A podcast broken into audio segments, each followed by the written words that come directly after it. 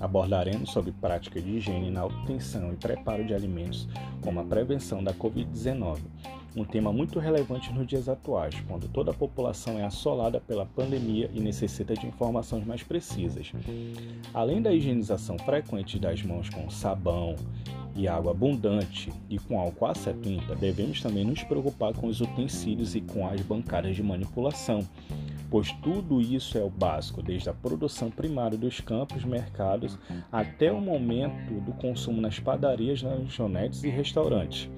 Essas medidas preventivas simples relacionadas à higiene dos alimentos, do ambiente e das mãos devem ser implementadas por todos os atores da cadeia de produção alimentícia para manter a Covid-19 e outros microorganismos patogênicos longe do ambiente de produção e da mesa do consumidor.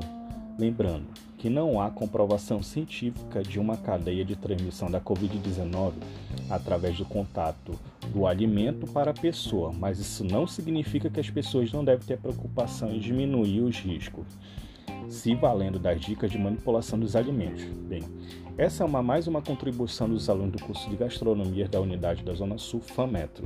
Obrigado.